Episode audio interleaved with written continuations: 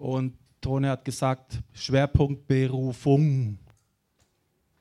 Berufung, wir sind für viele Sachen berufen, steht in, steht in der Bibel, unter anderem auch, wir sind zur Freiheit berufen. Und wir sind berufen dazu, Verantwortung zu übernehmen. Und bevor wir jetzt zum eigentlichen Thema kommen, die Susanne hat schon vorher das ganz gut gemacht, aber ich möchte es nochmal vertiefen. Gott hat einen einzigen Herzenswunsch und braucht uns dazu, dass der in Erfüllung geht. Und das ist, dass alle Menschen zu ihm finden, dass keiner in die Hölle muss, dass keiner ohne Gott in der Ewigkeit existieren muss. Und deswegen sagt er auch, vor allen Dingen betet für alle Menschen und vor allen Dingen betet für die Nationen und die Leiter der Nationen, für die Obrigkeiten. Und ich lese jetzt euch mal vier Horrormeldungen vor, die überall letzte Woche zu lesen waren. Das eine ist, die Österreichs Frauenministerin, die haben eine Frauenministerin, und die hat gesagt, sie fordert gendergerechte Steinigungen in den Ländern, wo gesteinigt wird. Müsst ihr mal vorstellen. Die will einen Unterschied, wie Männer und Frauen gesteinigt werden. Und sowas führt und leitet Österreich. Seht ihr, dass unser Gebet wichtig ist für die Nation, für die Leiter der Nation? Dann in Hessen hat die Integrationsbeauftragte Bierdeckel entworfen, wo äh, Infos und Aufklärung über den Islam drauf zu finden ist. Also du gehst in die Wirtschaft, kriegst einen Bierdeckel, da steht drauf, äh, wird der Islam erklärt. Kann man sich fragen, will die die Hessen zum Islam integrieren oder hat sie was anderes vor? Dann hat Donald Trump geäußert am 20.05 vollständige Auslöschung des Irans hat er angedroht. Brauche Gebet? Dringend. Vor allen Dingen. Vor allen Dingen die Integrationsbeauftragte, vor allen Dingen die Frauenministerin. Und dann noch was, wo heute auch das Thema ist. Die Frau Theresa May kennt ihr alle. Die hat Großbritannien in, in ihrer Führung und ja, die hat so ein paar Tage. und sehr erquickend steht da in der Zeitung, Theresa May hinterlässt einen Scherbenhaufen. Ja. Und damit wir keinen Scherbenhaufen hinterlassen, hat Gott für jeden von uns einen wunderbaren Plan. Und nochmal zurück zu, den, zu der Obrigkeit und der Nation. Gott will, dass wir zuerst aufrichtig mit ganzem Herzen nicht nur einmal im Jahr oder hier jeden Sonntag. Er will ganz einfach vor allen Dingen, er sagt es ganz deutlich vor allen Dingen, kannst du mal die, Anne, wir können es nachlesen in 1 Timotheus 2, 1 und da steht vor allen Dingen drin. Und jetzt war ein kleiner Einblick, wie wichtig das ist, vor allen Dingen für das zu beten. Es geht um unser Land, es geht um unsere Umgebung, es geht um alles, was in unserem Land passiert, kommt auf jeden Einzelnen zurück. Also ich kann euch vorschlagen, beginnt mal selber in eurem, in eurer eigenen Gebets, in eurem eigenen Gebetsleben, beginnt mit dem und betet vor allen Dingen für alle Menschen und für unser Land, für die Nation, für die Obrigkeit. Das fängt bei der Sekretärin im Rathaus an und hört beim europäischen Chef auf, weiß nicht, wie der heißt, was er für einen Titel hat. Und das ist einfacher wie die Wahl, die jetzt gerade läuft. Wir haben gestern unseren Wahlumschlag aufgemacht, der war so unübersichtlich, dass wir keine Ahnung haben, wie man wählt. Wir sind danach zu, zu Freunden gegangen und die haben uns das Gleiche erzählt. Gott macht uns einfacher. Der sagt, bete einfach vor allen Dingen. Drei Worte. Und schon haben wir viel mehr erreicht. Hm? Also, Halleluja. Bete dafür, vergesst nicht, denkt dran, es geht um unsere Nation. Es geht darum, dass wir auch Gott was geben, was er am liebsten hat. Und jetzt kommen wir zum Scherbenhaufen. Äh, Einige von euch kennen unseren Sohn Christopher, der ist jetzt irgendwie 38 Jahre oder so, hat mal vor zwei Jahren sich entschlossen, umzuschulen, hat eine neue Lehre begonnen. Und jetzt war das zweite Jahr, ist zu Ende, zweite Lehrjahr. Und da hat ihn sein Chef zu sich gerufen, hat gesagt, ich mache mit dir jetzt einen Karriereplan. Und da habe ich mir gedacht, schön, jeder Mensch hat einen Karriereplan, den Gott gemacht hat. Und warum? Damit wir keinen Scherbenhaufen hinterlassen. Damit wir, was sollen wir hinterlassen? Spuren und Werke, die nicht verbrennen, Ewigkeitswert haben. Und ich habe dann entdeckt, dass Gott einen Standardplan hat, der ist für jeden Menschen. Der gilt für jeden Menschen, der Standardplan. Und den können wir ganz einfach, wie wir jetzt immer wieder gehört haben, in der Bibel finden. Und ich, ich sage euch jetzt gleich die Stellen. Und dann hat Gott aber auch für jeden einen Detailplan. Und Gott will, dass wir ein ausgefülltes, spannendes Leben haben und sagt, wir sollen das rausfinden. Er sagt uns nur, was wir tun sollen und hat die Bibelstellen dazu.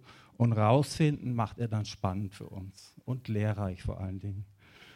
Und jetzt gehen wir davon aus, dass auch jemand da ist, wo vielleicht noch gar nicht zum Herrn gefunden hat oder wirklich noch ein Beginner oder vielleicht noch vor der Errettung steht oder auch die gerade so errettet wurden vor ein paar Wochen oder Tage und fangen ganz von vorne an. Wenn der Mensch Gott noch nicht kennt, wie rum geht's? ah. Wenn der Mensch Gott noch nicht kennt, sagt er zu uns, wie Blinde tasten wir uns an der Wand entlang, wie Augenlose tappen wir im Dunkeln herum. Das sind schöne Worte, ja? tappen, wir tappen. Praktisch orientierungslos. In der Dämmerung wie Tote sind mitten mitten im Leben. Jesaja 59, 10. Und dann kommt Jesus und sagt, er will uns die Augen öffnen. Er will, dass wir nicht mehr an der Wand entlang tappen, sondern er will, dass wir umkehren zu ihm und sagen, Herr, rette mich. Das geht alles ganz einfach. Leichter wie die europäische Wahl. Und das ist der erste Schritt, dass wir zur Erkenntnis, zur Erkenntnis kommen und Gott erkennen und wissen, es geht nicht ohne Gott. Und dann, wenn du das willst, kommt der Herr Jesus und der klopft das ganze Leben lang an dein Herz und sagt, ich will, dass du zu mir findest, aber er will, dass du zu ihm kommst. Und dann bittet er dich um, darum empfiehlt er, dass wir umkehren, dass wir erkennen, dass wir Sünder sind. Der Heilige Geist überführt uns und sagt uns, dass wir Sünder sind und dann solltest du bereit sein, die Rettung anzunehmen von Jesus. Und das zweite Bild.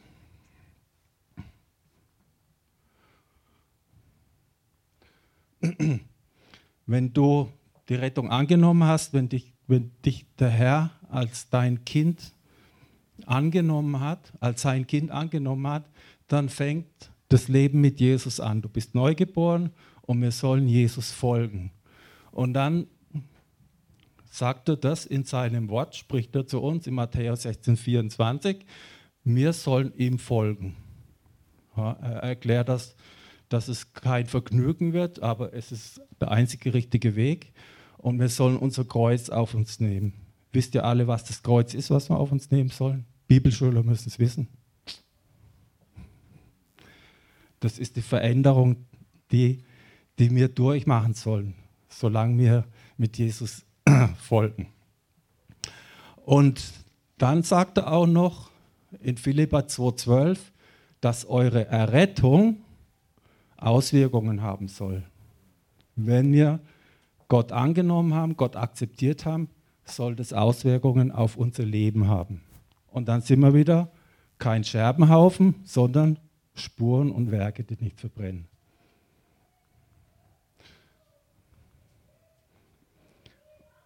Und das sind jetzt der, der dritte Schritt ist, auf dem Weg, wo du Gott folgst, wo du Jesus folgst, kommt irgendwann das Thema Wassertaufe auf dich zu. Und Wassertaufe bedeutet in der Bibel untertauchen. Nicht Säugling mit Wasser bespritzen, sondern untertauchen. Und das ist, ein, das ist nicht notwendig zur Rettung, um das mal zu klären. Rettung ist allein durch Bekenntnis und durch dein, dein Glauben im Herzen. Und die Wassertaufe, die Grace hat es vorhin schon erklärt, ist ein Gehorsamsschritt. Gott will einfach, dass wir auch zeigen, dass wir zu ihm stehen und dass wir fähig sind, auch einen Schritt gehorsam für ihn zu sein. Und Gott hat Großes mit uns vor. Er verlangt immer wieder Gehorsam. Und der erste Schritt ist, ja, ich lasse mich im Wasser taufen. Ich tauche unter. Mein neues Leben ab, äh, an, annehmen. Und dann gibt es nochmal eine Taufe. Haben wir in zwei Wochen. Das Fest dazu ist Pfingsten, das ist Erfüllung im Heiligen Geist. Und das heißt, der Heilige Geist hat damals in Apostelgeschichte 1, ist es gut beschrieben, das ist das Thema für Pfingsten, er hat die damaligen Nachfolger Jesu im Geist getauft oder mit dem Geist erfüllt. Wenn wir uns bekehren, kommt Jesus und der Heilige Geist zu uns in unseren Geist und wohnt dann in uns. Und die Steigerung vom Wohnen ist die Erfüllung. Und das können wir alle erleben, wann und wo wir wollen. Wir müssen es nur wollen. Und dann kommt die Geistestaufe. Ja, es gibt Leute, die für dich beten können, um das zu unterstützen. Neu, letzte Woche hat mir jemand im Gebetsteam, ist vom Geist erfüllt worden. Am Mittwoch, Mittag um halb zwölf brauchen wir kein Pfingsten dazu, aber Pfingsten wird gefeiert deswegen. Und es ist wichtig, weil was erreichen wir durch die, durch die Erfüllung im Heiligen Geist? Wir werden zusätzlich ausgerüstet, damit wir unseren Auftrag fruchtbar erledigen können. Wir brauchen eine Zusatzkraft. Und ein Sein davon sind äh, die neuen Sprache, die wir bekommen, die wir einfach brauchen zum Erquicken, zum Aufbauen für uns und für die Gemeinde. Also zweimal taufen. Einmal im Wasser, einmal erfüllen lassen vom Heiligen Geist.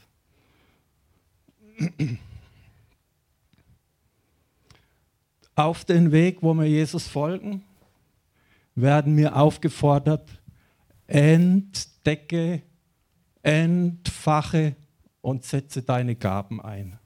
Jesus hat jeden von uns Gaben gegeben, die wir für ihn gebrauchen sollen, mit denen wir Frucht bringen sollen. Und die sollen wir entdecken. Warum? Gott sagt zu niemand, hey, ich habe aus dich einen klasse Gitarrespieler gemacht. Mit fünf Jahren kannst du schon da vorne stehen, Lobpreis machen und so. Gott will, dass wir einfach ausprobieren, was ist für uns. Er macht es uns spannend, er, macht's, er erfüllt uns mit Freude, wenn wir selber entdecken, was in uns ist. Und Gott hat immer wieder was Neues. Ja. Und ich bin vom Beruf biblisch gesehen einfacher Fischer. Weltlich gesehen war ich mal Forellenzüchter. Und, und es ist ein Wunder, dass ein Forellenzüchter, der 40 Jahre lang nur mit Fischen kommuniziert hat, jetzt verständlich mit Menschen kommunizieren kann. Ich bin jetzt nicht der große Redner, aber es ist verständlich. Und ich habe das auch nur entdeckt, weil mich Gott dazu hingeführt hat. Und die große Herausforderung in den Philippinen machen wir das mit, was weiß ich, drei Sprachen und so. Es ist schon toll, was man da entdeckt und was Gott in ein ge gegeben hat. Entfachen heißt, wenn du eine Feuerglut hast und entfachst die, dann wird es Feuer draus. So sollen wir unsere Gaben entfachen.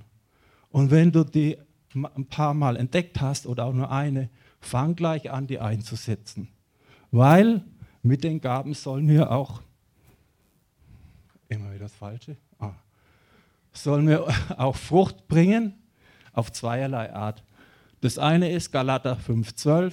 Da stehen neun Charaktereigenschaften, werden als Frucht bezeichnet, als Frucht unseres Geistes.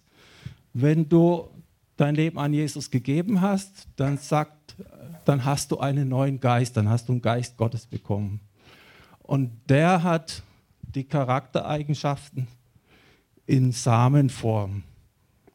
Und die sollen wir wachsen lassen. Das heißt, Gott will unseren Charakter verändern in den Eigenschaften. Das allererste, das Wichtigste ist die Liebe, Nächstenliebe. Und daraus kommt Geduld und Friede und Freude und Sanftmut und Freundlichkeit. Hallo, guten Morgen und Güte. Ja? Und diese Früchte können unendlich groß wachsen. Selbst wenn du 135 Jahre alt wirst, werden die Früchte immer noch wachsen, wenn du das zulässt. Ja? Das ist eine Herausforderung. So unseren Auftrag wahrnehmen, Gaben, Talente entdecken, gehorsam sein. Also das Leben an sich ist schon ein Volldienst. Ja. Und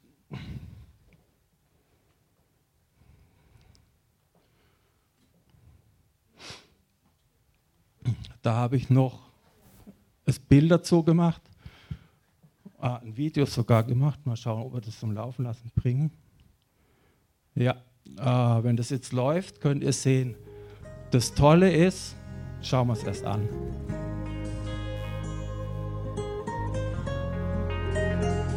Minamasdan kita nang hindi mo alam. Pinapangarap kong ikaw ay akin. Mapupulang labi at matingkad mong Umaabot hanggang sa langit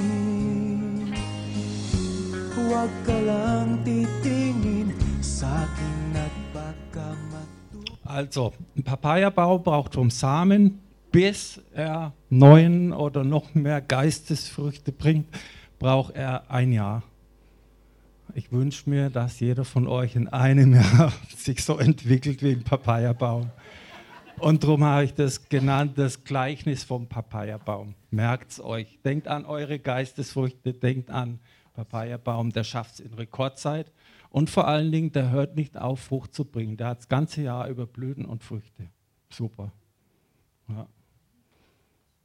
Gutes, äh, gutes äh, Beispiel, oder? Ich hab, für nächstes Jahr habe ich Gleichnis vom Bananenbaum in Arbeit. Also, und wenn wir das zusammenfassen, Gott spricht zu uns, 2. Petrus 1,10, mach deine Berufung fest, sobald wie möglich. Fang mal mit einer Gabe an und wandel in der und, und äh, bring dort Frucht. Als zweites sagt er, er hat für uns ein Werk vorbereitet und es sollen wir eben finden und darin wandeln. Das heißt, wenn du gut singen kannst, dann wandel immer in dem Werk und sing und steigere dich da drin. Schau, dass Nachkommenssänger kommen. Das ist unsere Arbeit dann. Ja. Und er hat Großes mit uns vor. Größer, wie wir uns vorstellen, hat er mit uns was vor. Und dass das Ganze außerhalb von der Bequemlichkeitszone ist, sagt uns Offenbarung, Offenbarung 3,21. Wer den Kampf besteht, das ist unser Leben, unsere Folge nach Jesus, dem werde ich das Recht geben, mit mir auf meinem Thron zu sitzen. Also das ist aber noch in einigen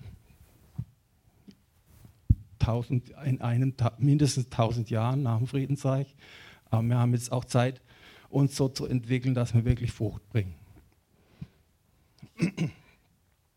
Und jetzt kommt noch, das war jetzt die Standardberufung, äh, die jeder Mensch hat. Jeder Mensch hat. Fängt an mit dem, dass man umkehrt zu Jesus und sagt, ich will jetzt hier gehören, ich will dein Kind sein und hör dann auf, dass wir auch bei ihm auf dem Thron sitzen können für die, in der Ewigkeit.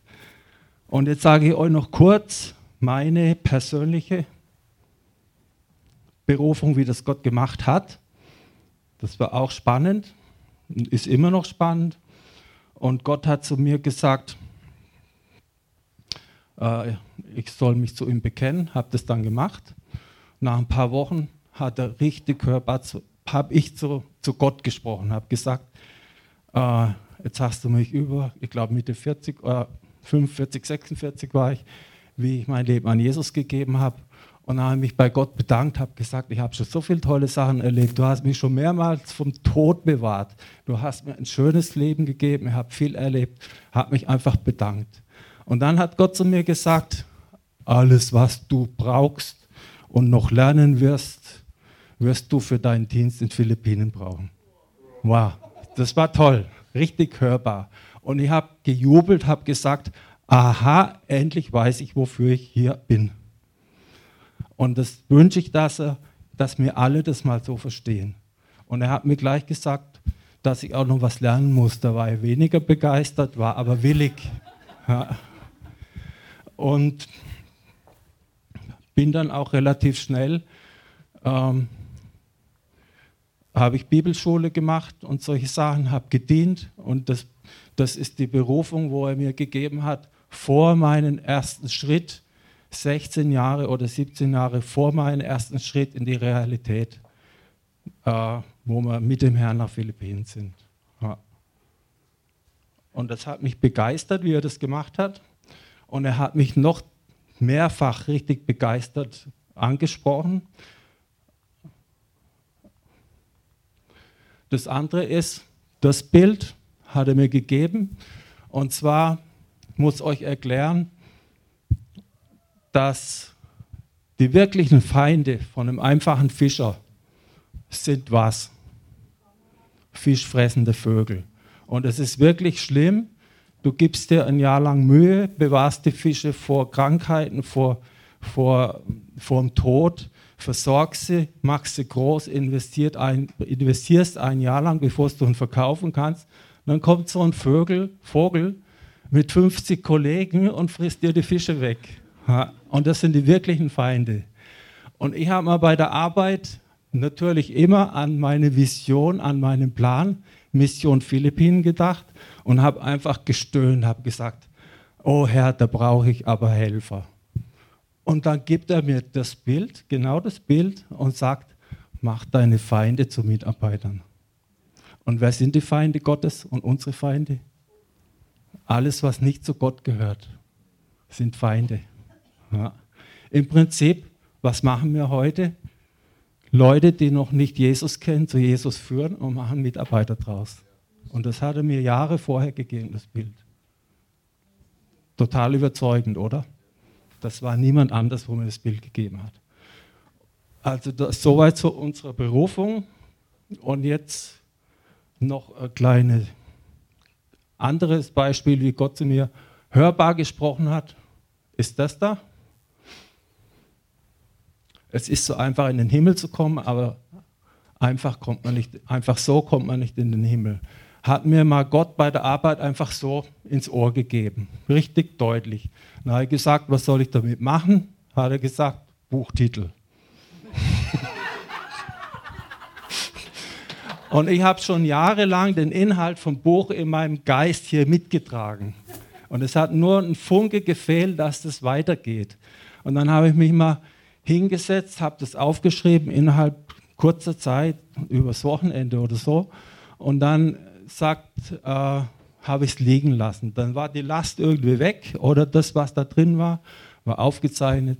Und ich habe gedacht, wenn Gott zu mir sagt, Buch ist so ein dickes Buch und DIN A4. Und nach einem Jahr hat er nichts mehr zu mir gesagt, habe nochmal durchgelesen, habe es ergänzt, habe es drucken lassen. Mittlerweile hat es äh, fast 2000 Mal haben wir es verteilen können, weggeben können. Und es ist produziert zum Weitergeben, die Botschaft weitergeben. Wer also unter euch ein Problem hat, zu anderen Leuten zu sagen, hello, kennst du schon Jesus? Sag einfach, ich habe ein Geschenk für dich. Und schon hast du die Botschaft weitergegeben. Ja, kann man draußen am Büchertisch bekommen. Und da hat mir eben Gott den Titel gesagt und ich glaube auch kein Mensch kann den Titel so erfinden. Ja. Und jetzt legt Toni noch einen großen Wert darauf, dass wir mindestens ein Zeugnis von Philippinen erzählen. Letzter Teil. Ich habe vorhin gesagt, kein Scherbenhaufen hinterlassen, Spuren hinterlassen und Gott spricht zu uns. Und unsere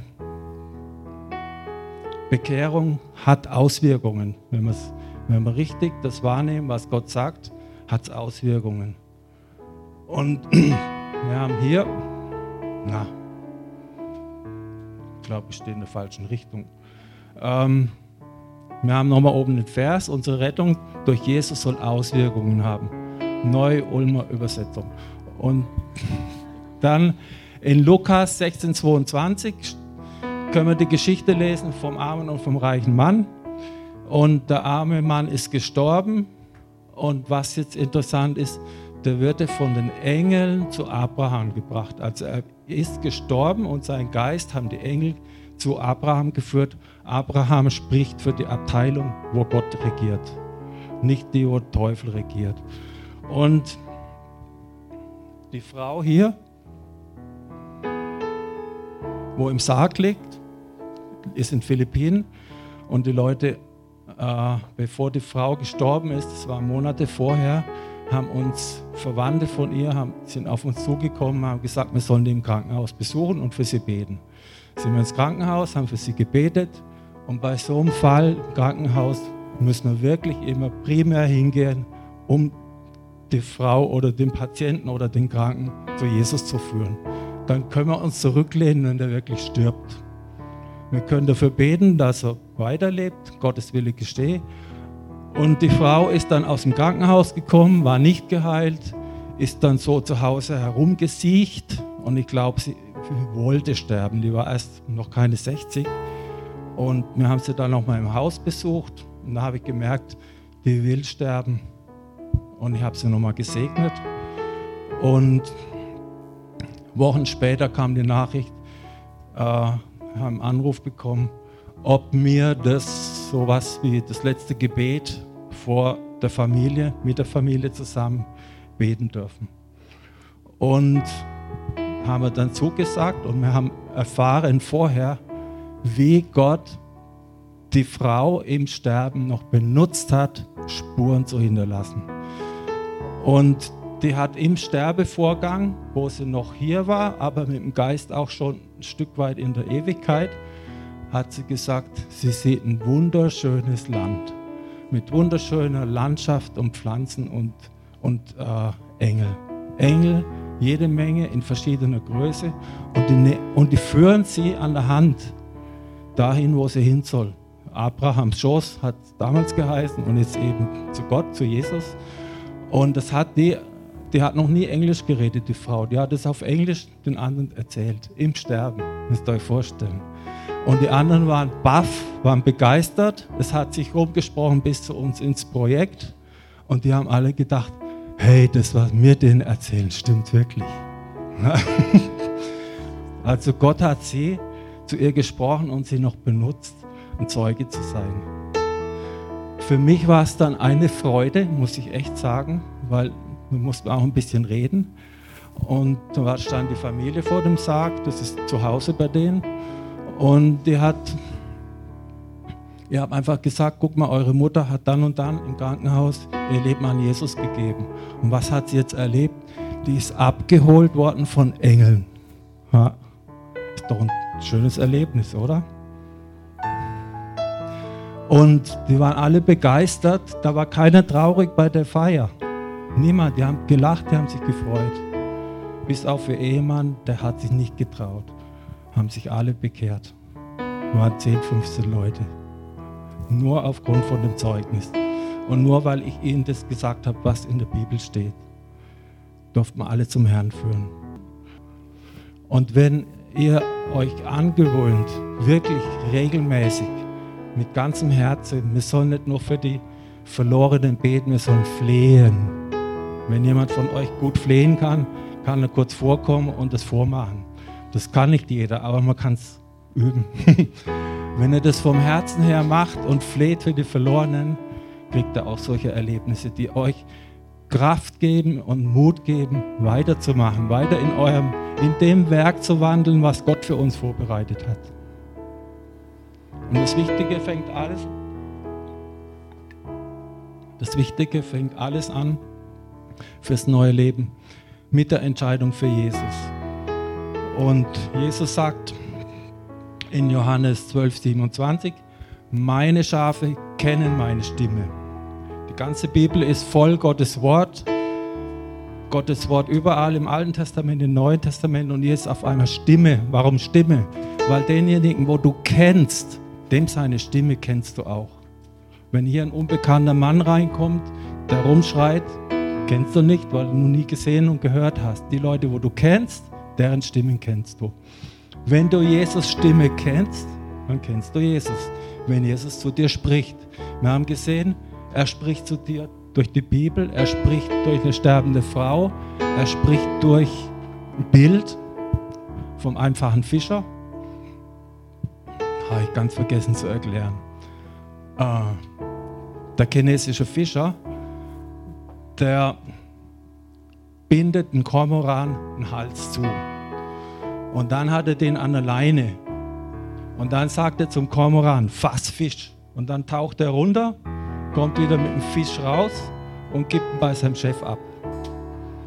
Also er hat den Feind zum Mitarbeiter gemacht. Ja? Das war der eigentliche Kick an der Sache. also, und jetzt habe ich erklärt, wir kennen unseren Herrn an der Stimme. Und ich möchte jetzt euch eindringlich fragen, ohne dass sich jemand schämt. Kennt ihr den Herrn Jesus an der Stimme? Das erste ist, du musst zu ihm gehören und dann wirst du immer mehr ihn an seiner Stimme erkennen. Und das zweite ist, wenn du jetzt nachdenkst, bist du 100.000 Prozent sicher, dass dich Engel abholen, wenn du auch mal dran bist zu sterben? Ich habe von anderen Zeugnissen gehört, die gestorben sind und die haben noch kurz gesagt, oh mein Gott, ich habe mich selber gerichtet. Und die sind runter, haltlos runter, haben keinen Einfluss mehr auf den Fall in die Dunkelheit.